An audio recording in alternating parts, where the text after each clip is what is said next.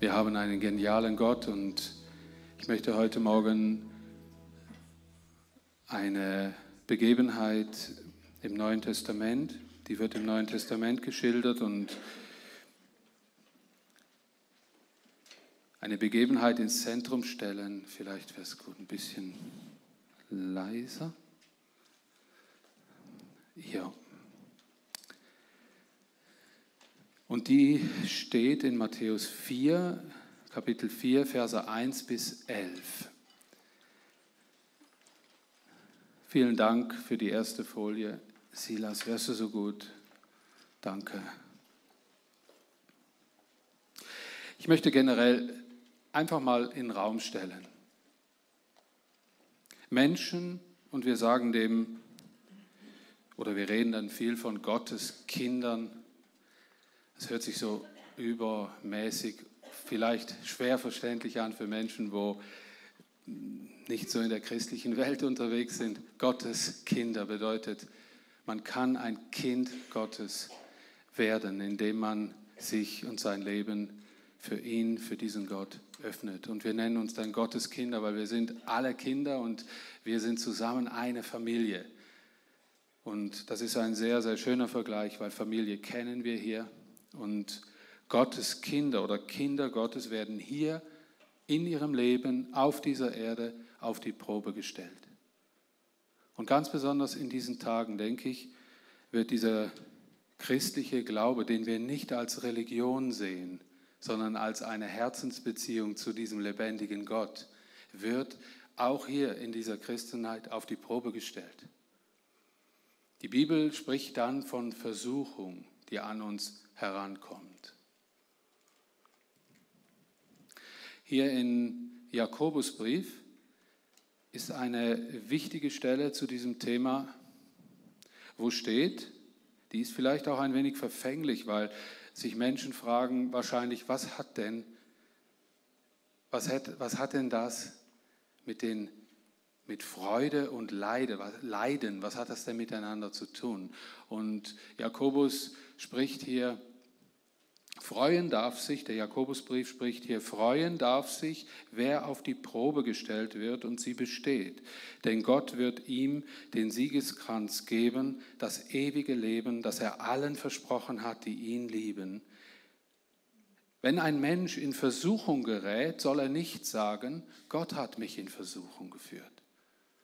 So wie Gott nicht zum Bösen verführt werden kann, so verführt er auch niemanden dazu. Ein wichtiger Vers aus dem Jakobusbrief, weil ich glaube, dass besonders in diesen Tagen viele Menschen denken, was muss dieser Gott für ein böser, ungerechter Gott sein, der das alles zulässt, was heute so um uns herum, zwar noch weit entfernt von der Schweiz, aber passiert. Und ich muss euch in aller Deutlichkeit sagen, das, was die Menschen sich untereinander antun, hat nichts mit der Haltung, der Art, dem Charakter und dem Wesen Gottes zu tun. Das ist das Wesen des Menschen, der ohne Gott unterwegs ist. Das tun sich die Menschen untereinander an, weil der Böse, denn wenn nicht der Gott im Menschen wohnt, wohnt jemand anders im Menschen und der will die Menschen zerstören, der will die Menschheit zerstören, der will Kriege entfachen, der will den Tod vieler Menschen. Und mag es auch viele Jahre ruhig sein und nichts passieren, im gottlosen Zustand schlummert der Tod, die Zerstörung, die Gewalt, die Ungerechtigkeit. Und dann sollen die Menschen, und das sagt der Jakobusbrief, nicht hergehen und sagen, Gott hat das alles gemacht. Ein wichtiger Vers. Und jetzt möchte ich switchen eben auf die Matthäus-Stelle, bevor Jesus, Sohn Gottes, Mensch, er wurde Mensch, wuchs auf, wurde bis um die 30 Jahre, arbeitete im Betrieb, im Handwerksbetrieb seines Vaters, wahrscheinlich in der Zimmerei. Bevor er seinen Dienst begann auf dieser Erde, Jesus Christus, trat der Böse zu ihm und eben versuchte ihn. Als Jesus in der Wüste versucht wurde, sehen wir, dass Gott nicht zum Bösen verführt werden kann. Das ist dieses Beispiel, das diese Bibelstelle nachher belegt und sagt, wie verhält sich das, dass Gott nicht verführt werden kann? Weil Jesus Christus war die personifizierte Gottheit auf Erden, dieser Sohn Gottes.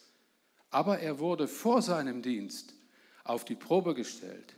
Er wurde eben versucht. Der Böse, das Böse tritt an ihn heran. Und in welcher Form, mit welchem Gesicht? Das sind drei Hauptpunkte heute Morgen, mit denen wir uns spiegeln wollen. Gott führt den Menschen, der sich an seine Hand nehmen lässt. Er verführt niemanden zum Bösen. Das ist die Wesensart Gottes. Er führt den Menschen, der sich an seine Hand nehmen lässt.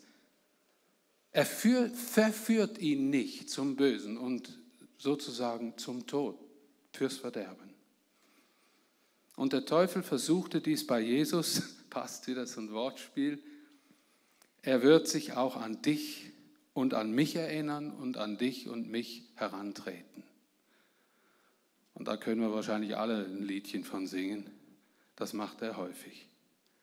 Ich möchte diesen Text lesen, Matthäus 4, 1 bis 11. Könnt ihr wahrscheinlich auch gut mitlesen. Ich unterstütze das eigentlich nicht gern weil ich gern möchte, dass ihr eure Bibel aufschlagt. Und wer eine Bibel dabei hat, lese es in seine Bibel. Sage euch, diese Worte werden uns bezeugen, wie wichtig es ist, dass wir die Worte Gottes ganz nah in unserem Herzen, in unserem Leben eingebettet haben. Jesus operierte in den dunkelsten Stunden auch damit. Und wenn es der Sohn Gottes tat, umso mehr wir, oder? Es belegen diese Verse, die jetzt kommen, Lese es laut vor.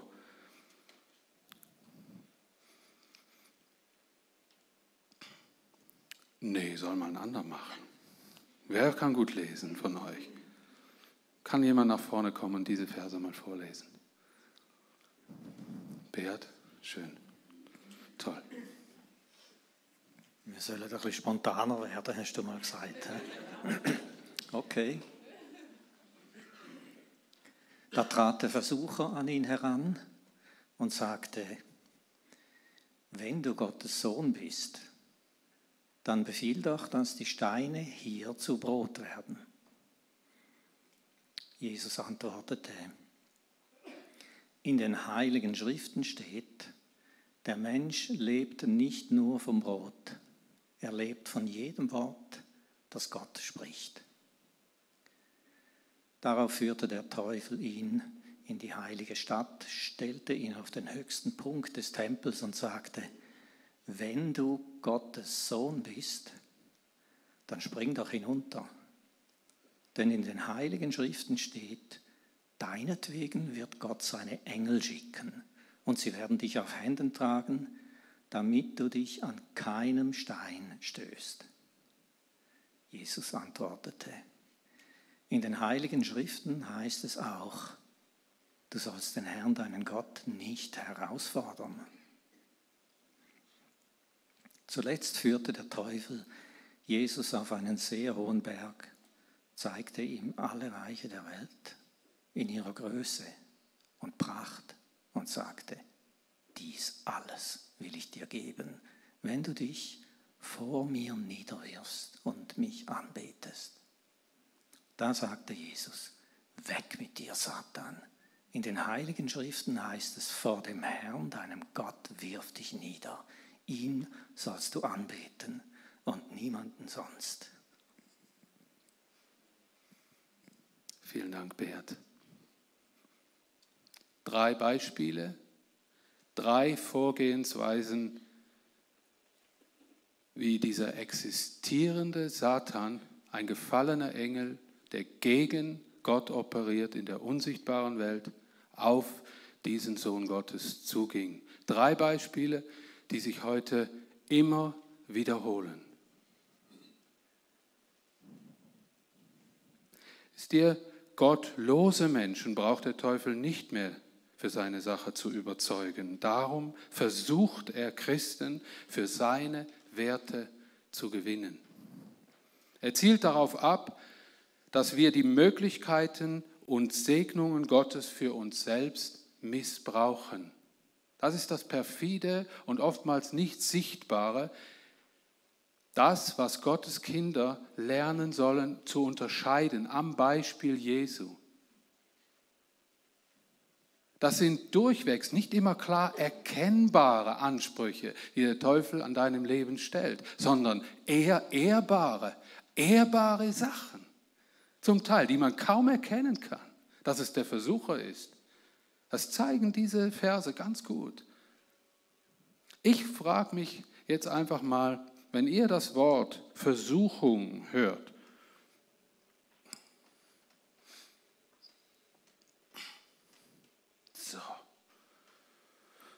Hat jemand ein außerordentliches Talent, schnell mitzuschreiben?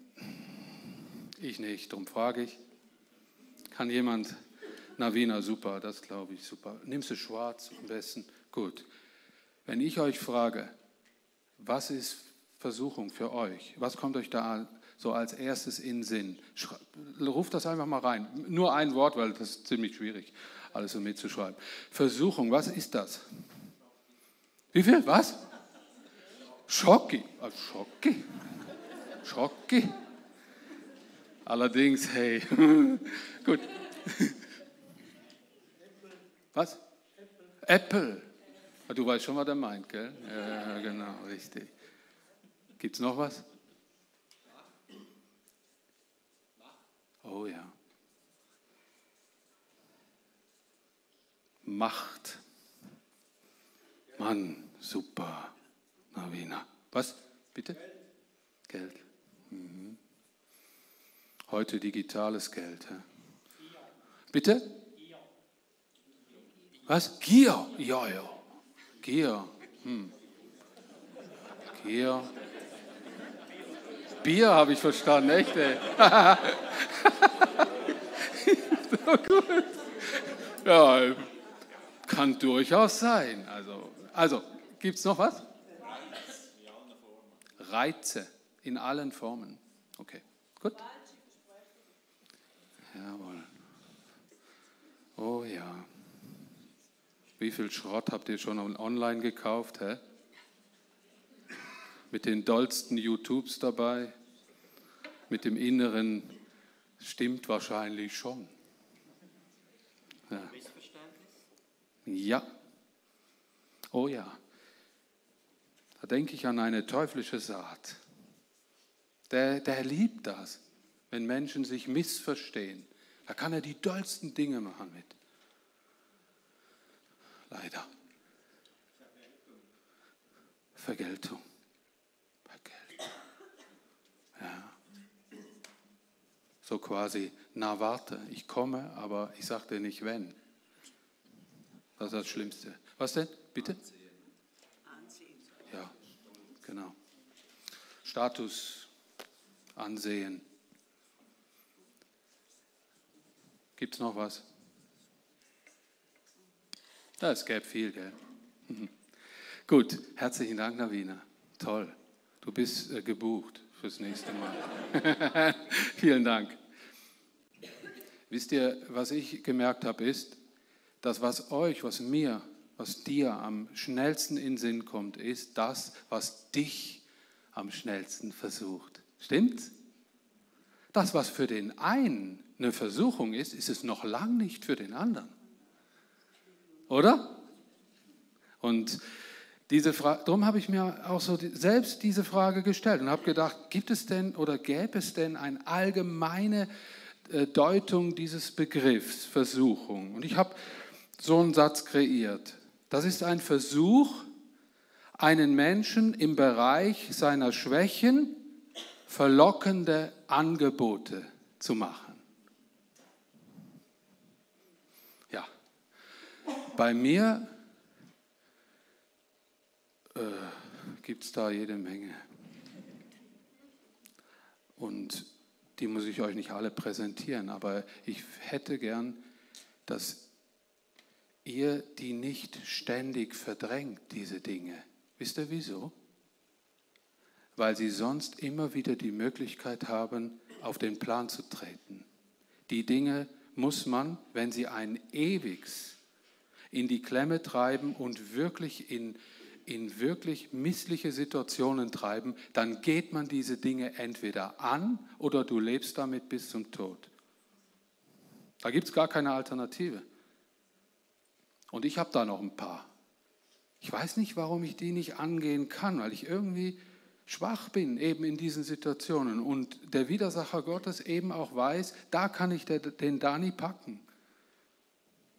Da, das wird die Frucht haben, dass er nachher wieder alles bereut, ein schlechtes Gewissen hat, dass es ihm nicht gut geht. Das sind ganz harmlose Dinge. Die gibt es in jeder Form der extremen Situation, in jeder Form. Und es sind nur menschliche, schwache Versuche, das zu erklären. Aber was ich sehr, sehr wichtig finde, ist, dass man nicht die ganze Zeit versuchungsfixiert ist und wann kommt die nächste Versuchung, sondern dass man sein Leben ändert. Das ist ein, eine, ein Wort an euch, auch Christen, die mit Jesus Christus unterwegs seid. Äh, fixiert euch, fokussiert euch auf Jesus Christus und seine Möglichkeiten und erwartet nicht ständig die nächste Versuchung. Die wird sowieso kommen, weil ihr seid die Enten, die man schießen will. Hm? Ihr seid tote Enten, sind langweilig. Äh, und heute ist ja halt das Thema Versuchung und darum sage ich so Sachen. Äh, ich komme mal zur Folie 3 und da geht es jetzt los. Wir gehen eigentlich auf den Text ein. Jetzt kommt diese erste Versuchung. Wenn du Sohn Gottes bist, dann befiehl doch, dass die Steine hier zu Brot werden. Ja, das war nicht sehr einfallsreich eigentlich. Jesus hatte gefastet, oder? Was hatte der wahrscheinlich? Hunger. Und was kommt dem Widersacher Gottes in den Sinn, dem Teufel in den Sinn? Hey, du bist doch, du bist doch befähigt, alles zu machen. Du bist der Sohn Gottes. Mach aus diesen Steinen Brot und fertig. Hunger besiegt. Das tönt vordergründig wie eine Aktion zur Ehre Gottes. Damit kann man ja Gott groß ehren mit einem Wunder. Aber hinter dem Wunder wäre was gestanden? Dass Gott seine Macht braucht für sich selbst. Und so ist Gott nicht. Ich habe lang darüber so nachgedacht und dann kam mir dieser eine Schwerpunkt, dass Gott niemals selbstsüchtig handelt und demnach auch die Antwort Jesu war.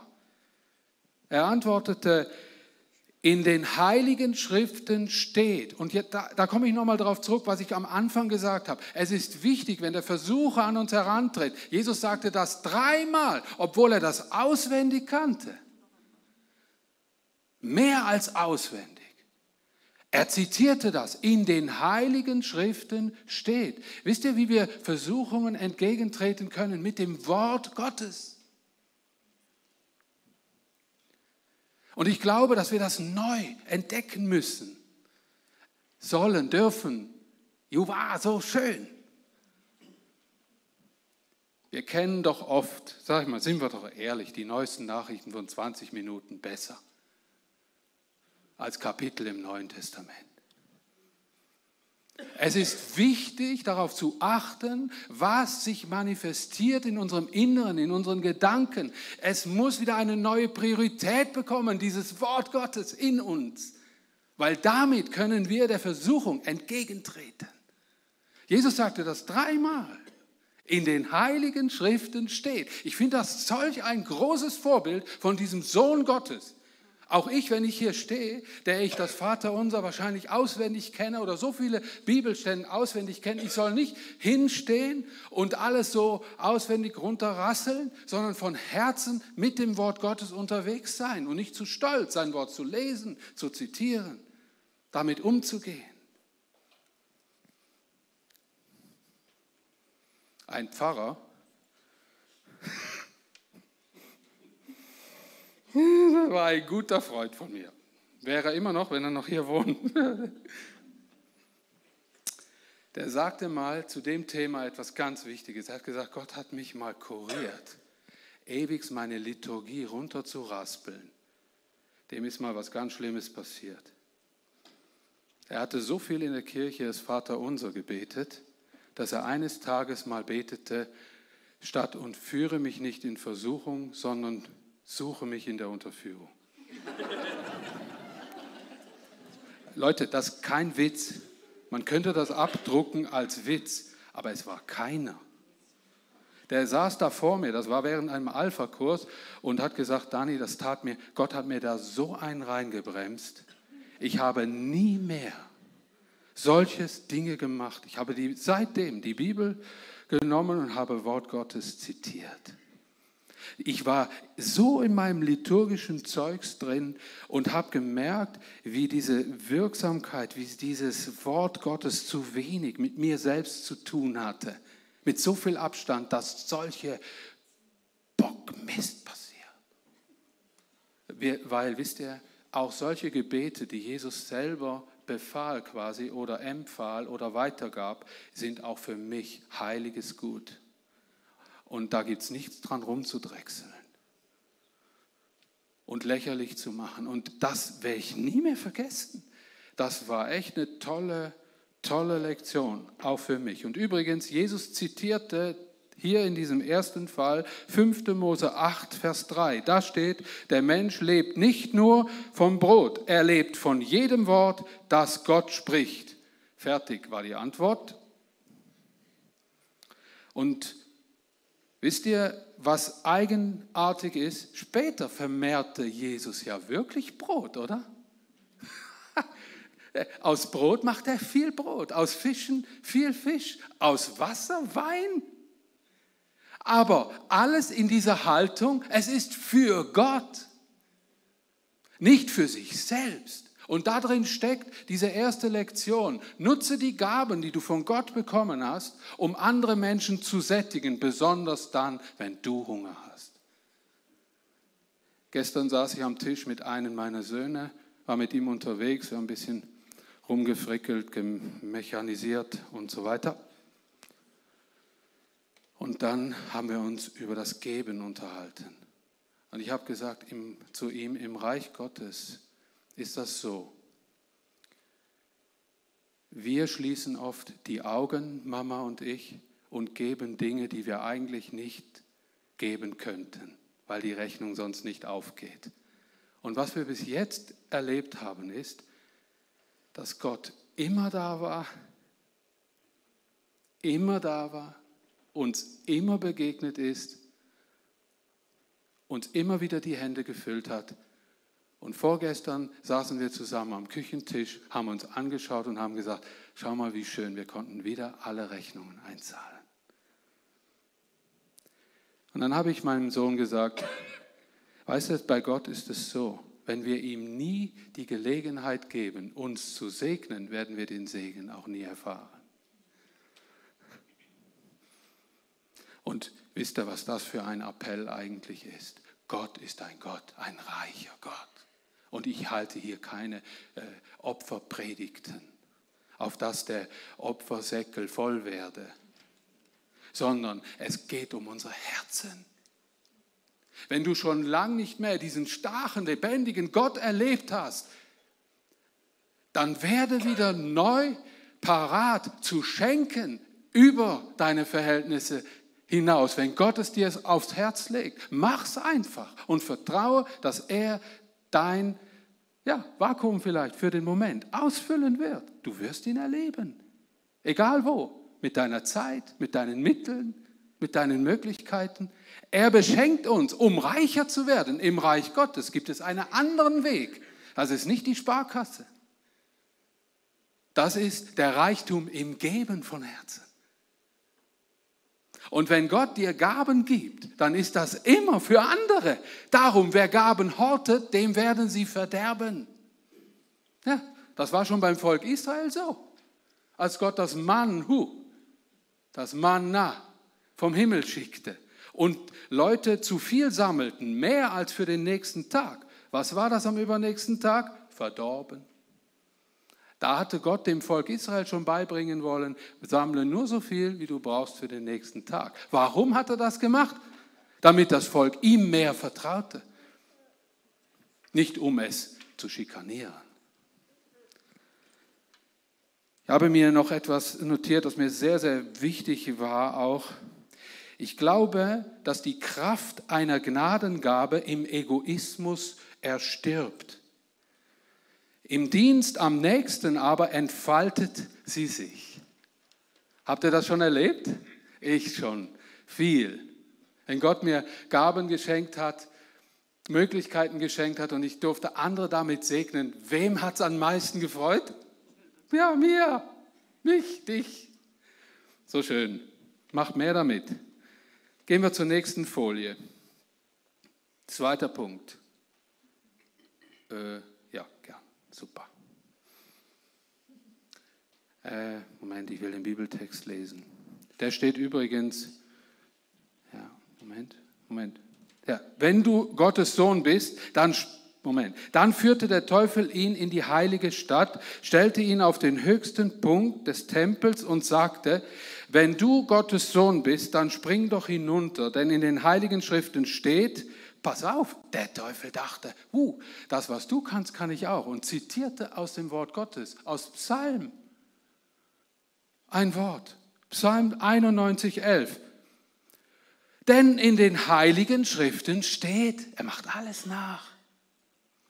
Äh, Moment, was sagt er denn? Deinetwegen wird Gott seine Engel schicken und sie werden dich auf Händen tragen, damit du dich an keinen Stein stößt. Stimmt, steht da im, im, im Wort Gottes. Es steht, steht genau so.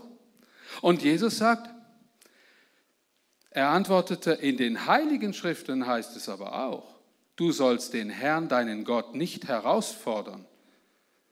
Da zitiert er wieder 5. Mose 6, Vers 16.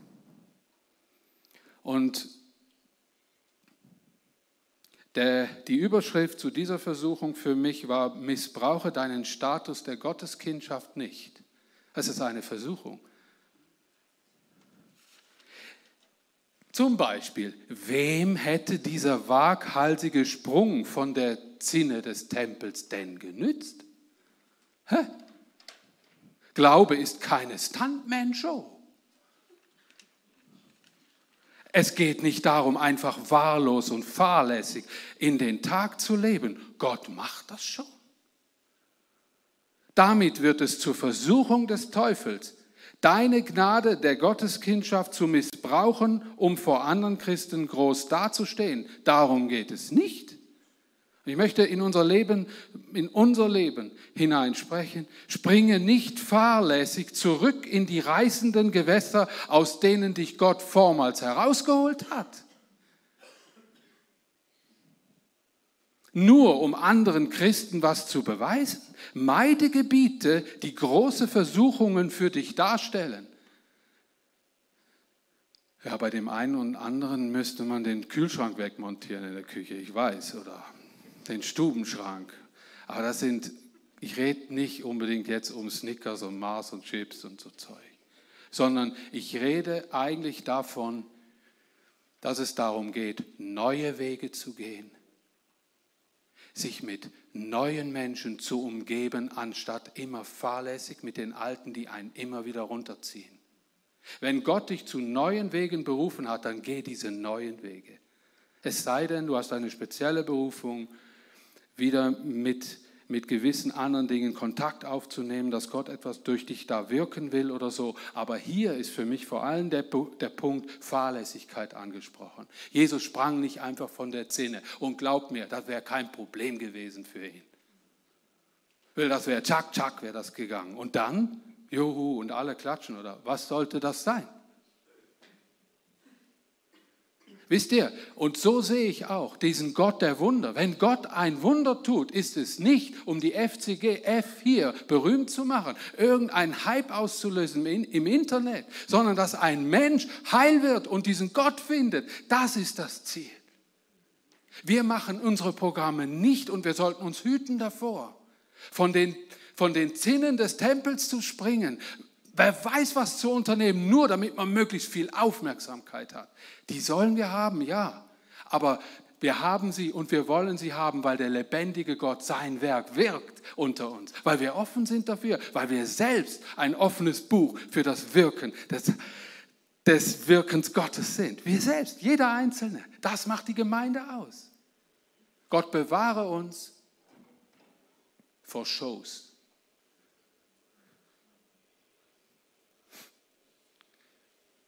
Wisst ihr, Menschen, die in ihrem alten Leben Probleme hatten mit Alkohol, mit Drogen, mit schlechten Freundschaften und Umgebungen, denen sage ich heute noch, einer der ersten Schritte ist, auch wenn du zu Gott gefunden hast, meide diese Gebiete.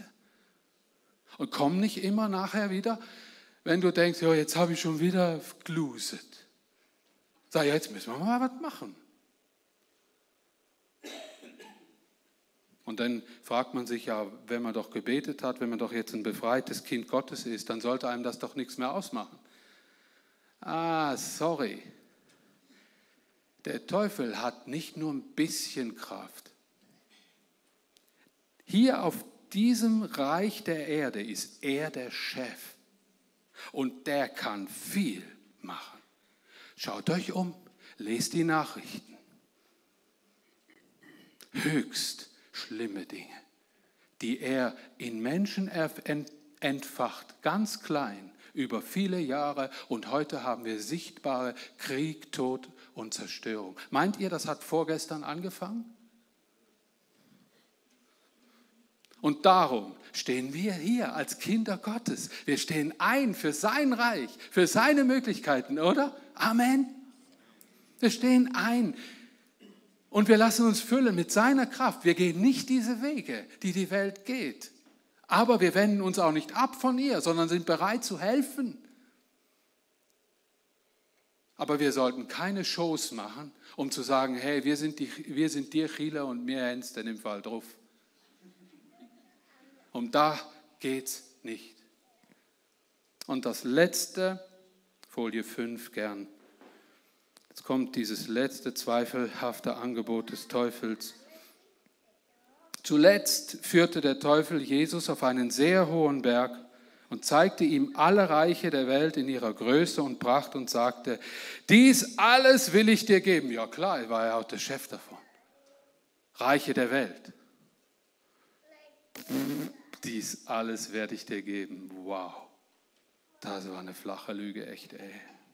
Dies alles werde ich dir geben, wenn du dich vor mir niederwirfst und mich anbetest. Das ist ein Widerspruch in sich gewesen. Da sagte Jesus, weg mit dir, Satan, denn in den heiligen Schriften heißt es, vor dem Herrn, deinem Gott, wirf dich nieder. Das ist aus 5. Mose 6, Vers 13. Ihn sollst du anbeten und niemand sonst. Darauf ließ der Teufel von Jesus ab und die Engel kamen und versorgten ihn. Dieser letzte Punkt, ein zweifelhaftes Angebot, habe ich das genannt. Wie kann man der Welt seiner Macht und Pracht dienen wollen, wenn Gottes Kinder doch die reichsten Menschen dieser Welt sind? Habt ihr euch darüber schon mal Gedanken gemacht? Ja, Dani, aber wegen dem habe ich noch kein Kohle auf dem Konto. Wegen dem habe ich mein finanzielles Problem noch nicht gelöst. Und so weiter und so fort.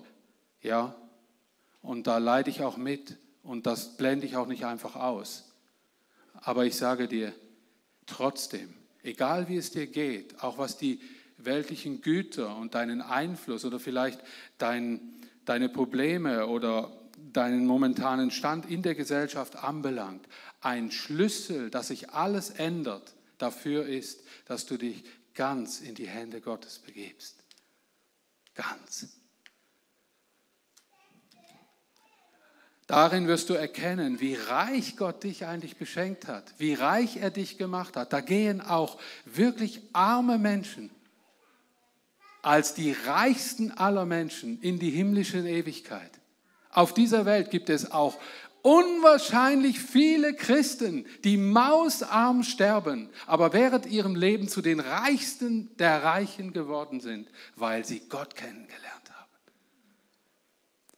Die haben diesen Reichtum in ihrem Herzen gehabt, dass sie eine Zukunft auch über den Tod hinaus gewonnen haben, das ewige Leben. Und das soll uns, die wir reich sind, die wir sehr viel haben, aber nicht davon abhalten, dass wir uns auch um Armut kümmern hier. Unbedingt. Darum geht es nicht. Wichtig ist, dass Jesus sagt, und darum ging es ja dann schlussendlich, du sollst dich vor dem Herrn niederknien und vor niemand sonst. Wie jämmerlich, wenn die reichsten der reichen Christen sich vor dem Macht und Mammon dieser Welt niederknien und sie anbeten. Wie jämmerlich ist das doch. Oh Dani, schreibt dir das gut hinter die Ohren. Und ihr alle auch. Ihr habt es nicht nötig, vor dem Reichtum und diese Machteinflüsse dieser Welt, vor den Verlockungen, die der Satan heute noch in dein Leben hineinschreibt, dich niederzuknien und ihnen zu dienen. Du musst nicht vor denen niederknien, damit du dein Auskommen hast und reich wirst sondern du sollst dich vor dem mächtigen Gott niederknien, der viel reicher ist als alle Reichtümer und Schätze dieser Welt. Das sagt Jesus damit. Weil unter wessen Macht wir uns beugen, das habe ich da auch notiert, dessen Diener sind wir nun mal.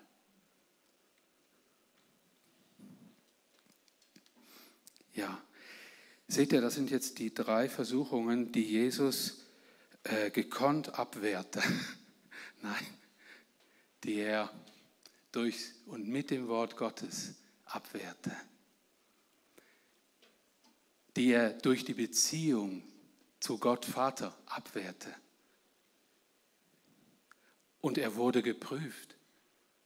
Was meinen wir? Wenn er geprüft wurde, werden auch wir geprüft. Und ich möchte diese letzte Folie gern äh, nehmen, um während dem Abendmahl, und die soll ausnahmsweise auch mal da bleiben. Ich möchte euch bitten als Band, kommt doch wieder nach vorne, das wäre nett. Äh, äh, habe ich drei, drei Aussagen, man kann sagen drei Proklamationen zusammengefasst. Beschäftige dich doch während dem Abendmahl